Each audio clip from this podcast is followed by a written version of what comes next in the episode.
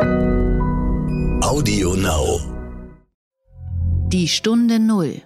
Deutschlands Weg aus der Krise. Ich muss sagen, ich finde das Homeoffice bis jetzt als sehr gut im Sinne von sehr effizient. Ich erlebe es sehr selten, dass Leute zu spät kommen zu Meetings. Und das macht irgendwie den Umgang ein bisschen persönlich. Die Initiative hat zum Ziel, Ressourcen in diesem digitalen Ökosystem, in dem wir uns befinden, zu bündeln, um Projekte im Kampf gegen Covid erfolgreich und schnell in die Entwicklung umzusetzen. Hallo und herzlich willkommen zur neuen Folge des Podcasts Die Stunde Null, dem Podcast für Deutschlands Weg aus der Krise. Schön, dass Sie wieder zuhören und mit uns diese Krise besser verstehen und vor allem mit jedem Tag Stück für Stück wieder aus ihr herausfinden. Mein Name ist Horst von Butler, ich bin Chefredakteur des Wirtschaftsmagazins Kapital. Seit den Osterfeiertagen wird es konkreter und er rückt näher. Der Exit. Die Lockerung aus dem Shutdown oder wie man mit einem alten Filmtitel sagen könnte, die Zeit des Erwachens. Während Frankreich den Lockdown bis Mitte Mai verlängert hat, denkt Deutschland über die Öffnung nach und auch Österreich denkt darüber nach. Nun haben 26 Forscherinnen und Forscher ein Papier herausgegeben, das heiß diskutiert wird. Sie gehören zu einer Akademie, deren Namen vermutlich davor kaum geläufig war. Die Nationale Akademie Leopoldina. Auf 19 Seiten listen sie Empfehlungen auf, wie das Land vom Stillstand in eine Art Normalität zurückkehren könnte.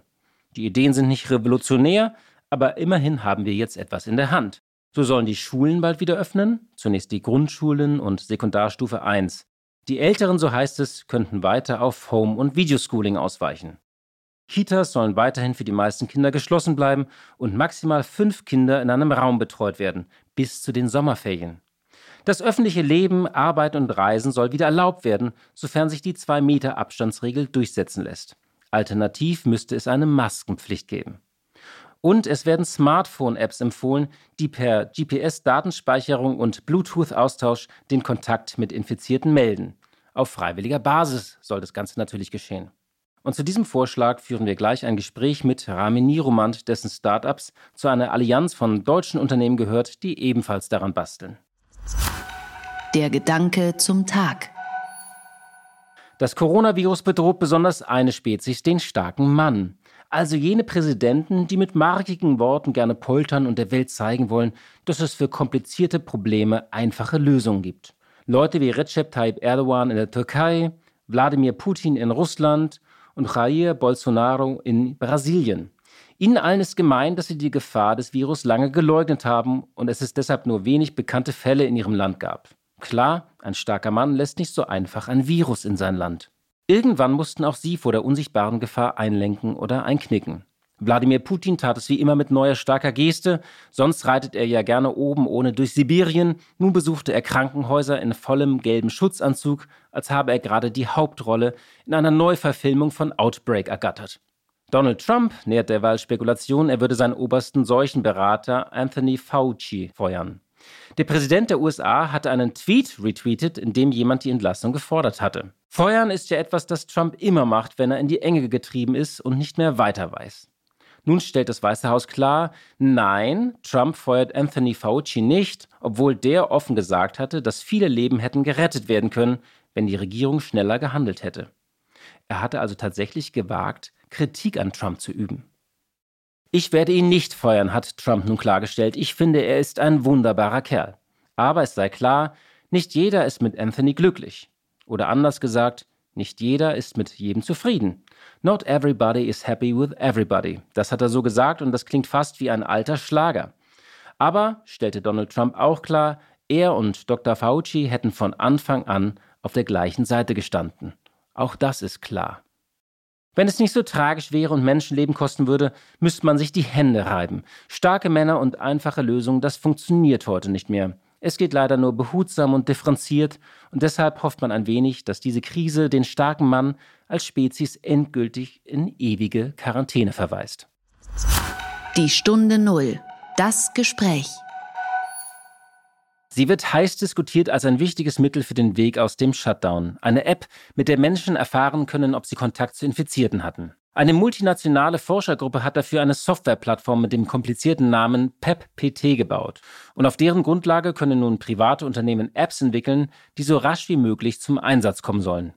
In Deutschland ist dazu eine Initiative am Start, in der sich viele Unternehmen finden, die in der Startup-Szene Rang und Namen haben. Dazu zählen Delivery Hero und die Bank N26. Und dazu gehört auch FinLeap, ein Startup-Helfer für Startups in der Finanzszene, ein sogenannter Inkubator. Und ich spreche heute mit Ramin Niromand. Er ist Gründer und CEO von FinLeap. Ramin Niromand war früher bei der Unternehmensberatung Deloitte und arbeitete unter anderem für die DKB, die Deutsche Kreditbank AG. Er gilt mit seinen 32 Jahren als einer der wichtigsten Fintech-Gründer und Manager des Landes. In seinem Hub in Berlin arbeiten inzwischen 1400 Menschen an Produkten und Startups für die neue Welt der Finanzen. Er kann uns viel zu der neuen App sagen, aber auch dazu, was sich durch Corona in der jungen Szene der Fintechs, also der Finanzstartups, verändert hat. Ja, und ich begrüße jetzt hier ganz herzlich Ramin Niruman von FinLeap. Herzlich willkommen, Ramin. Vielen Dank, Horst. Vielen Dank für die Einladung. Ja, die erste Frage lautet in fast allen Interviews derzeit, äh, wo erwische ich Sie gerade? Ich beantworte das mal selbst vermutlich im Homeoffice, aber die viel wichtigere Frage, du warst davor einfach sehr viel unterwegs. Wie geht es dir denn? Und wann hast du gemerkt, dass diese Krise auch für dich persönlich vielleicht ein Risiko sein kann?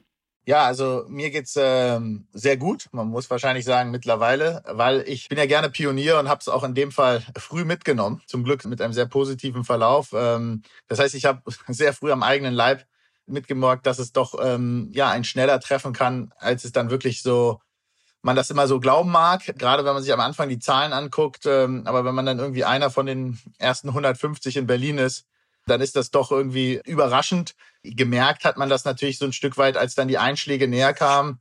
Ich war auf dem Rückweg von einer Geschäftsreise und dann hat sich mein Cousin bei mir gemeldet, dass ähm, einer aus seiner Fußballmannschaft infiziert wurde. Und ähm, dann geht das manchmal sehr schnell dann, dann war ich halt zwei Wochen in Quarantäne. Das ist dann schon was Besonderes, wenn man vom Staat aufgefordert wird, ähm, ja, das Haus nicht zu verlassen. Aber das einzig Richtige und das war auch völlig in Ordnung so. Und zum Glück geht's mir mittlerweile wieder bestens. Das ist doch äh, sehr schön zu hören, dass es dir wieder gut geht. Du warst jemand, der unheimlich viel unterwegs war, einen ganz vollen Tag hatte. Wie ist das so plötzlich wirklich von 100 auf 0 zu kommen und dann in dieser Quarantäne zu leben? Was war das für eine Erfahrung? Das ist eine Erfahrung, die, an die muss man sich gewöhnen. Ich glaube, durch die, durch die Quarantäne, aber auch dadurch, dass einfach alle im Homeoffice waren, etwas, was ich bis jetzt sagen muss, als sehr, ja, ich als sehr effizient empfinde. Und das Witzige ist, ich war eigentlich der größte Homeoffice-Gegner äh, wahrscheinlich in Berlin äh, zuvor. Ich habe nie viel von Homeoffice gehalten, wurde da mit, öfter mal auch von den Mitarbeitern und den Kollegen äh, kritisiert für und sage ich mal, habe nicht dieses Startup-Klischee bedient, dass sozusagen vielleicht das eine oder andere ja, traditionelle Unternehmen denkt, dass die Startups nur Homeoffice machen und im äh, Großraumbüro sitzen. Das, das habe ich da nicht bedient. Ich muss aber sagen, ich wurde, und das ist auch immer wieder interessant für einen selbst, wenn man nach so ja, fünfeinhalb Jahren äh, Finlieb dann was Besseres belehrt wird, ich muss sagen, ich finde das Homeoffice, vor allem wenn alle das machen und alle so konzentriert sind, auch gerade in den Videokonferenzen, bis jetzt als sehr gut im Sinne von sehr effizient. Ich glaube, man kann in der Tat weniger reisen. Aber natürlich fehlt auch mir total der kulturelle Austausch und auch der persönliche Austausch. Ich hoffe, dass sich die Welt dahin entwickelt, dass man ja einen Austausch hat, der sicherlich für die Geschäftsmeetings, diese Ein-Stunden-Meetings, diese Anderthalb-Stunden-Meetings, wofür man vielleicht früher in den Flieger gestiegen ist, dass die eher auf Video ähm, in Zukunft gemacht werden, aber dass, wenn man sich dann trifft, sich mehr Zeit füreinander nimmt und da insgesamt eine bessere Balance reinbekommt, das wäre so ein bisschen die Hoffnung. Das ist eine ganz interessante Beobachtung, die habe ich auch gemacht. Es gab ja diese vielen Termine, wo man irgendwie ein Treffen in München hatte, dann muss man da hinfliegen, dann nochmal irgendwie eine Stunde nach München rein, dann trifft man sich eine Stunde und dann wieder zurück und das kostet einen ganzen Tag. Und da ist tatsächlich manchmal die Frage, ob man danach nicht einfach einen Videocall macht. Wie ist das denn mit deinen Mitarbeitern? Das sind jetzt ja nicht einfach nur so ein, so ein kleines Startup, sondern ich hatte das eingangs gesagt, das ist äh, ein Inkubator, ein richtiges Hub. Da arbeiten bis zu 1400 Menschen. Ähm, wo sind die jetzt alle? Sind die alle im Homeoffice oder sind die in Teilen im Büro? Und wie äh, haltet ihr da Kontakt untereinander? Ja, mittlerweile ähm, sind wirklich alle, alle im Homeoffice. Wie halten wir Kontakt miteinander? Ich glaube, wir haben regelmäßigere Check-ins, wie man das so heute so sagt, oder Check-outs, also oder Dailies auch oft genannt, also tägliche Meetings, in denen man sich kurz austauscht. Ähm, wir versuchen noch mehr zu kommunizieren als ohnehin schon. Alle möglichen gängigen Tools äh, sind dafür auch vorhanden.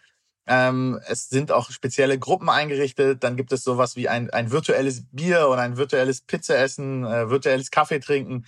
Das wird alles versucht und getan. Ich glaube, der Austausch ist da ganz gut. Ich muss sagen, die Verlässlichkeit nicht nur von Mitarbeitern, sondern auch von externen und auch so ein Stück weit die Höflichkeit ist in Videotelefonie fast höher. Also ich habe erlebe es sehr selten, dass Leute zu spät kommen zu Meetings. Also es, alle Meetings fangen sehr pünktlich an, hören sehr pünktlich auf und das macht irgendwie den Umgang äh, ein bisschen, ein bisschen persönlicher. Also die obligatorischen fünf Minuten zu spät zum Meeting passieren virtuell weniger. Also ich muss sagen, bis jetzt sehr, sehr positiv. Und dann genau, alle kommen zu spät und spielen erstmal nur am, äh, am Handy rum und, und hören nicht zu.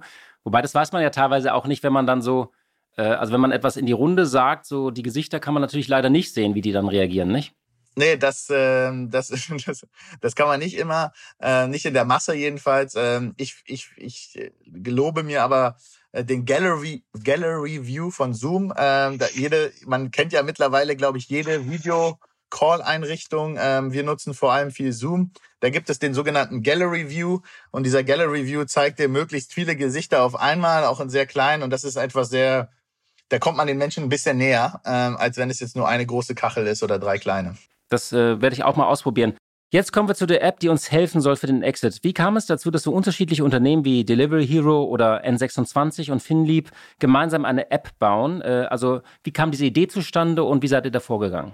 Ja, genau. Also ich glaube, wichtig ist, wir haben ähm, gemeinsam mit der VFox-Gruppe, sehr erfolgreichen Introtech von Julian Teike geführt und dem Unternehmen Wir, die schon länger an einer App für, ähm, für das Managen von Data Privacy ähm, rund um den rund um den Bürger, den globalen Bürger arbeiten, haben wir vor gut zehn Tagen eine Initiative ins Leben gerufen, die Initiative Gesund zusammen und haben dank der offenen Arme schnell Mitstreiter gefunden, wie eben Delivery Hero, Omio, Get Your Guide, ähm, aber auch Unternehmen wie BCG Digital Ventures, auch der deutsche, äh, der Bundesverband deutscher Startups ist dabei und die Initiative ähm, hat zum Ziel, ähm, Ressourcen in, äh, in diesem digitalen Ökosystem, in dem wir uns befinden, zu bündeln um Projekte im Kampf gegen Covid erfolgreich und schnell in die Entwicklung umzusetzen. Und eins dieser Projekte ist eben äh, die App. Das heißt, diese Partner, die du gesagt hast, die unterstützen alle die Initiative, weil wir glauben, da gibt es ganz viele wichtige Sachen, ähm, die durch Technologie beschleunigt werden können, durch Technologie umgesetzt werden können. Und deswegen hat, haben wir diese Initiative auch unter anderem mit diesen Unternehmen ins Leben gerufen. Ähm, und seitdem wir die Initiative äh, ins Leben gerufen haben, haben wir über 300 E-Mails erhalten von Unternehmen, die mitmachen wollen, die gefragt haben, wie geht das? Dazu haben wir einen Accelerator gegründet, da kann ich gleich gerne noch mal mehr erzählen. Und eins der in Projekte, die wir eben da ganz insbesondere fördern und das erste Projekt, was die Initiative herausbringen will und wo wir uns echt Tag und Nacht mit beschäftigen, ist eben eine Corona-Tracing-App, die es dabei helfen soll, ähm, dass wir alle wieder am, am Leben teilnehmen können aber natürlich, und das ist ganz wichtig, und das sieht man, glaube ich, auch gerade schon in Diskussionen, ähm, immer unter Berücksichtigung des Datenschutzes. Genau, also wie funktioniert so eine Corona-Tracing-App? Kannst du mir das mal so erklären, als ob ich deine Tante bin? also erstmal ist, glaube ich, wichtig zu sagen, das ist alles erstmal freiwillig und anonym. Und ähm, die App funktioniert so, dass anhand deiner Daten auf dem Smartphone kann die App verfolgen, in welchen Regionen ähm, sich der Virus verbreitet hat und wer möglicherweise in einem Gebiet unterwegs war. Und das funktioniert so, du als Nutzer ähm, kannst dir, wenn du dir die App runterlädst, kannst du ihm sagen, bist du infiziert oder nicht. Ähm, und dann auch darüber ähm, entscheiden, ob deine Standortdaten, die eben dann historisch gesammelt werden, ähm, geteilt werden. Und die werden immer genau dann geteilt, wenn du sagst, du bist infiziert, werden diese Daten geteilt und alle, die mit dir in, in der Nähe waren, in der Berührung waren, ähm, werden dann informiert, dass sie Kontakt zu einer infizierten Person hatten. Das alles, was heute sozusagen noch sehr, noch sehr, sehr offline funktioniert, wird dadurch sozusagen sofort beschleunigt. Und die App trackt also nicht den, den Menschen, sondern den Virus, weil sie dir, weil sie den Empfänger nur sagt, er war in der Nähe von, von Menschen, die, ähm, oder sie waren in Nähe im Kontakt mit dem Virus. Also wird mir dann zum Beispiel gesagt, so, Sie waren letzte Woche ähm, äh, in der U-Bahn-Station. Ich war irgendwo in einer Geschäftsstraße oder so und da äh, ist jemand infiziert oder äh, wie, was wäre so ein konkretes Beispiel, äh, wo ich vielleicht eine Nachricht bekäme? Ich würde nach kurz noch mal ganz kurz ausholen. Ähm, es gibt jetzt verschiedene Technologien, ähm, die man eben für dieses Tracing nutzen kann. In, in vielen Ländern ist es eben die, die Geolocations, die dann eben über den Standort das machen würde, dann würde man eben genau sagen, an Standort XY ähm, haben sich mehrere oder haben sich äh, x Anzahl an infizierten ähm, ja, Personen ähm, aufgehalten. Du warst auch an dem Standort, begib dich bitte in Quarantäne oder sei vor, achte auf Symptome oder so. Da gibt es eben verschiedene Empfehlungen. Es gibt aber auch sozusagen die Technologie, die stärker mit, ähm, und das ist eine Technologie, die unter anderem vom, von, der Initiat von den Machern von PEP, PEP-PT, äh, ähm, eingesetzt wird. Das ist eine, ein Zusammenschluss, die von verschiedenen Forschern ähm, und, ähm, und Entwicklern, unter anderem auch dem Fraunhofer Institut, die auf Bluetooth-Technologie setzen. Da wäre dann der Informationsaustausch eher, du warst in der Nähe von Personen ähm, ohne eine Standortangabe. Deswegen ein bisschen ausgeholt. Es gibt da in, gerade verschiedene Diskussionen, was sozusagen die führende Technologie ist. Es geht davon, wird davon aus, äh, es ist davon auszugehen, dass die Initiative der PEP, mit der wir auch kooperieren, diejenige ist, die sich durchsetzen würde, weil sie einen sehr offenen, sehr datenschutztransparenten, sehr globalen Ansatz fährt. Es ist auch die Bundes sehr eng mit der Bundesregierung austauscht. Da funktioniert der Übertrag über Bluetooth. Und wichtig für dich als, als Nutzer ist eben genau das. Du wirst dann informiert, du warst in Kontakt. Und ehrlicherweise ist das auch ausreichend, weil es ist dann auch für dich als Nutzer egal, ob du jetzt in Kontakt in Berlin-Mitte warst oder in Berlin-Zehlendorf mit dieser Person, sondern wichtig ist eben, dass du in der Nähe ähm, warst von Personen, die im Kontakt waren und dann eben entsprechende Maßnahmen einleiten kannst. Du hast ja das gerade gesagt, es ist sehr wichtig, dass sich letztlich eine App durchsetzt. Ähm, also wie stellen wir sicher, dass nicht ganz viele nebeneinander äh, existieren und warum können wir nicht einfach irgendeine App nehmen, die schon irgendwo in Asien im Einsatz ist, also in Singapur oder Südkorea? Also das ist, glaube ich, ein, eine ganz, ganz wichtige Diskussion. Und ähm, wir haben auch versucht, viele Unternehmen hier zusammenzubringen, ähm, in der Initiative vor allem auch, die eben schon sehr erfolgreiche Endkundenlösungen gebaut haben. Und wir glauben und wir wollen uns auch dafür einsetzen, dass es diese eine App gibt und wir wollen diese eine App mitbauen. Wir glauben daran, dass man eben äh, 50 Millionen plus Downloads bräuchte. Und wir sollten uns alle in Deutschland dahinter klemmen, diese App zu promoten die Initiative von ähm, PEP, äh, PT, ist, wenn man so will, das, das technische Rückgrat, Neudeutsch Backend, ähm, dass die Daten eben von miteinander vernetzt, dass es auch europäisch einsetzt. Dann kann eine estische App da drauf gebaut werden, eine französische und etc. pp. Die Lösungen, die äh, bekannt sind aus Südkorea oder aus China, entsprechen, ähm, sobald unsere Experten eben nicht dem deutschen Datenschutz und auch nicht der, den gleichen der Philosophie, die wir brauchen. Deswegen bedarf es da einer neuen Lösung. Es sollte aber eine Lösung sein. Und ja, es ist leider gerade so, dass sehr viel Verwirrung entsteht, weil App ist nicht gleich App. Ähm, das sieht man an der Technologie. Das sieht man aber auch sozusagen in der Nutzerbarkeit.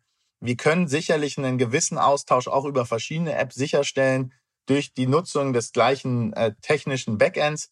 Aber wie man ja an den meinen langen Erklärungen auch schon mitkriegt, wir brauchen einen, ein, eine App, die von allen unterstützt wird und die von allen auch promotet wird, ähm, weil ich glaube, dass jeder Bürger verstehen muss und die Ängste da auch genommen werden muss. Und ähm, dann hilft es eben nicht, dass wir teilweise verschiedene Apps haben, die teilweise ein bisschen was anderes machen, sondern wichtig, ganz, ganz wichtig ist das Thema Tracing. Es gibt andere Ansätze, die auch wichtig sind und alles Initiativen, die wir wichtig, äh, die wir auch unterstützen. Aber das Thema Tracing lebt auch davon, wenn es möglich eine Lösung geben, die allen Bürgern vertrauen. Jetzt äh, läuft uns ja so ein bisschen die Zeit davon. Wann ist denn diese oder wann ist es realistisch, dass diese App auf dem Markt ist? Wir hoffen, dass wir möglichst bald ähm, einsatzbereit sind, ähm, gehen davon aus, dass wir noch im April einsatzbereit sind. Wir möchten definitiv das PEP-Framework eben nutzen. Davon sind wir ein Stück weit abhängig, weil oh, genau wir dieses Framework brauchen, dieses Backend brauchen, damit es eben eine globale Lösung auch geben kann, damit es eine datenschutzkonforme Lösung geben kann. Wir brauchen da auch die Unterstützung natürlich von allen Behörden, die mit da sind. Wir wollen eine gewisse Akkreditierung auch vom BSI, äh, von anderen. Ähm, und ähm, nur dann wird es funktionieren. Ähm, wir arbeiten daran mit Hochdruck. Wir sind aber leider auch abhängig von Dritten. Aber wir brauchen diese Abhängigkeit, weil nur dann wird es eine erfolgreiche Lösung. Und bringen diese ganzen anderen Unternehmen, bringen die ihre Reichweite ein? Also zum Beispiel Delivery Hero, weil die einfach sehr viele Daten haben oder in 26? Oder bringt da so wie bei einem Superhelden-Team jeder seine besten Fähigkeiten ein? Ähm, das kommt drauf an. Also manche bieten Entwickler ähm, an, manche bieten Geld an, manche Reichweite. Ich denke, Reichweite werden alle versuchen ähm, mit einzubringen, ähm, weil es für eine gute Sache ist. Alle betroffen sind. Ähm, aber das, das ist dann individuell zu sehen und hängt natürlich auch immer ein bisschen zum Zeitpunkt und so weiter an. Aber die betroffenen Mitarbeiter, genau, also wir haben sehr smarte Leute, sind da permanent Austausch. Es ist auch toll zu sehen, wenn so Entwickler von so echt, ja, das sind ja Firmen mit Milliardenbewertungen, die sich da hintergeklemmt haben. Das ist eigentlich fast so ein, ja, ich hätte fast gesagt, die Koalition der deutschen Unicorns. Da fehlen natürlich noch ein paar, aber da sind echt tolle Unternehmen dabei. Ähm, und wir sind da fast sogar das Kleinste. Ähm, und es ist toll zu sehen, dass äh, alle da sofort am Schlang ziehen und zeigt auch die Power äh, vom, vom deutschen Startup, deutschen Technologie ähm, Ökosystem, äh, wenn ich sehe, mit was für einer Geschwindigkeit äh, die Leute da geantwortet haben äh, und sich zusammengetan haben, äh, ja, ich glaube, dann bin ich sehr, sehr stolz auf, ähm, was wir in Deutschland mittlerweile an Technologieunternehmen da haben. Die Frage ist ja so ein bisschen, ich habe in den vergangenen äh, Wochen viel mit ähm, Konzernen und Mittelständlern gesprochen. Bei einigen äh, reicht das Geld noch für einige Monate, bei anderen für einige Wochen, wenn das alles so anhält. Also wenn wir diesen Lockdown, äh, wenn der zu lange anhält. Wie ist es, wie seid ihr eigentlich finanziell aufgestellt bei Finlieb? Wir haben natürlich auch ein Stück weit ähm, unsere Pläne angepasst. Das, glaube ich, wahrscheinlich haben 95 Prozent aller Firmen in Deutschland gemacht. Wir sind gut finanziert für dieses Jahr. Ähm, vieles unseres äh, und auch noch weit ins nächste. Bei uns hängt die, die Liquidität ganz stark davon ab, wie viel wir in Portfoliofirmen investieren. Ähm, ansonsten können wir auch noch viele Jahre überleben, aber äh, das ist ja, es geht ja nicht nur ums Überleben, es geht ja darum, weiter zu, weiter zu wachsen. Das heißt, unsere Liquidität ist eben davon abhängig, wie stark wir investieren. Ähm, und dann müssen wir eben, solange wir keine weiteren Gelder einsammeln, ein bisschen, ähm, bisschen respektiver, äh, ein bisschen weniger investieren. Ähm, gibt es Kurzarbeit bei euch schon? Ja, bei uns gibt's Kurzarbeit. Bei uns gibt's Kurzarbeit in, ähm, in den, in den äh, Funktionen, die ja eben gerade eben weniger gebraucht werden. Auch da muss man sagen, Kurzarbeit ist ein sehr, sehr gutes Modell, ähm, weil es eben dazu hilft, die ja das Beste an jeder Firma, die Talente zu halten, äh, aber trotzdem für eine gewisse finanzielle Entspannung zu sorgen. Das Kurzarbeit sind eben genau die Positionen im Bereich Recruiting. Es wird halt ein bisschen weniger eingestellt. Wir haben ja auch Recruiting für ähm, alle, alle äh, Portfoliofirmen bieten wir es an und viele nutzen es auch. Das heißt, ähm, alle fahren ein bisschen runter. Das heißt, da haben wir Kurzarbeit. Alles, was natürlich im Bereich des Office Management ist oder Operations, haben wir ein Stück weit auf Kurzarbeit gesetzt. Ähm, Im Bereich Event und Marketing ähm, haben wir äh, haben wir auf Kurzarbeit gesetzt. Das sind also die Funktionen, die einfach ja aktuell weniger tun können, leider. Ähm, ähm, und äh, deswegen mussten wir da nach Kurzarbeit greifen. Ähm, aber wir sind sehr froh, dass es dieses Instrument gibt. Ist ja auch überhaupt gar kein äh, Makel für eine, für eine Schieflage. Also bei knapp 500.000 Unternehmen, die derzeit äh, Kurzarbeit machen, ist es ja eher fast eine Ausnahme, wenn man sagt, man muss keine Kurzarbeit machen. Ja, ähm, vielleicht zum Schluss nochmal. Ähm, Ihr habt eine Initiative, ihr wollt eine App auf den Markt bringen. Du hast die Bundesregierung gelobt. Wenn du noch so eine Botschaft hättest, jetzt so für die kommenden Wochen, was wird denn jetzt wichtig gerade für dieses Land, damit auch so unsere Innovationskultur äh, erhalten bleibt? Also das, wenn wir, wenn wir merken, was jetzt alles möglich ist in, in Deutschland, wenn man sich fokussiert, wenn man mal bereit ist, Entscheidungen zu treffen, weil man einfach Entscheidungen treffen muss, ich frage mich, warum kann man diesen Spirit nicht grundsätzlich beibehalten, dass man sicherlich in, in, ruhigeren Zeiten vielleicht mal ein bisschen mehr Zeit sich nimmt, auch mal Sachen zu überlegen, aber diesen Spirit, den egal in der Regierung, in, im Business, in den Personen, ich glaube, ich erlebe auch mein eigenes Team gerade als sehr, sehr fokussiert, sehr auf die Sache fokussiert. Und ich glaube, dass dieser, dieser Spirit ähm, die, der Fokussierung, der Entscheidungsfreudigkeit uns allen hilft, ähm, miteinander und auch in der Innovationsfreudigkeit. Und ich glaube, ein guter Anfang wäre davon, wenn wir auch mit dem gleichen Fokus jetzt an, an der App für Deutschland bauen, damit wir alle äh, wieder raus können ähm, und ähm, trotzdem sicher sind, dass unsere Daten in unseren Händen liegen. Ramin, vielen Dank für das Gespräch und ich wünsche euch viel Erfolg bei der App für Deutschland. Dankeschön, Horst. Vielen Dank für die Zeit.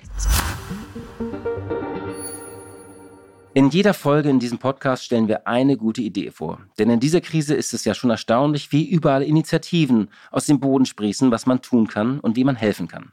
Die meisten kennen ja Crowdfunding-Plattformen und haben dort vielleicht auch schon mal das eine oder andere Projekt unterstützt. Dort sammeln zum Beispiel Gründer Geld von ganz vielen Menschen ein, eben von der Crowd, um Ideen umzusetzen. Die gute Idee. Die regionale Plattform Schwarzwald Crowd hat ihr Angebot in Zeiten der Corona-Krise erweitert und öffnet das Portal ab sofort für alle Bereiche, die unverschuldet in Schwierigkeiten geraten sind. Künstler, Gastronomen, Einzelhändler oder Kleinbetriebe aus dem Dienstleistungsbereich. Alle können ihren Fall schildern, ihre Notlage erklären und Spendengelder oder Überbrückungshilfen einsammeln. Die Initiatoren erklären uns kurz die Idee.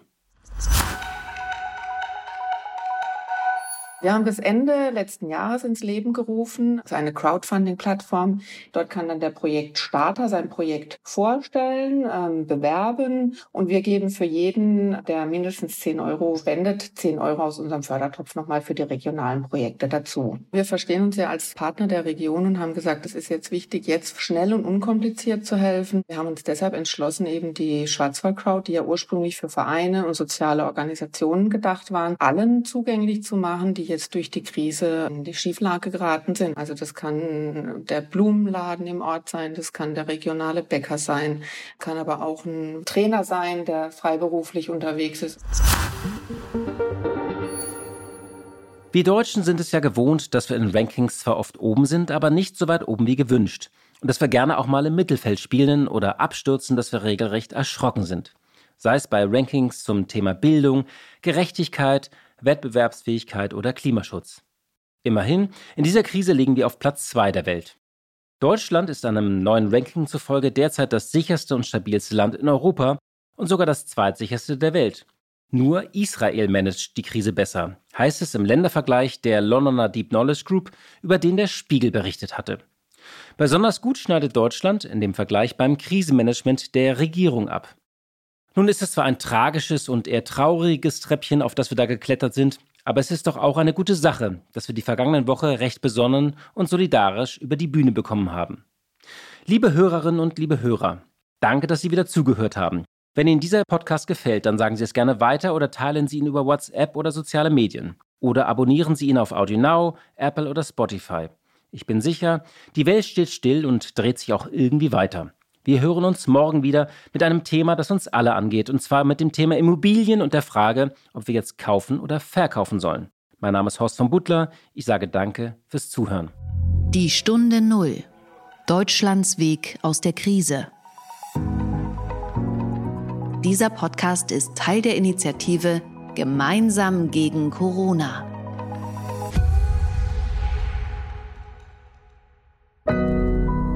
Audio Now.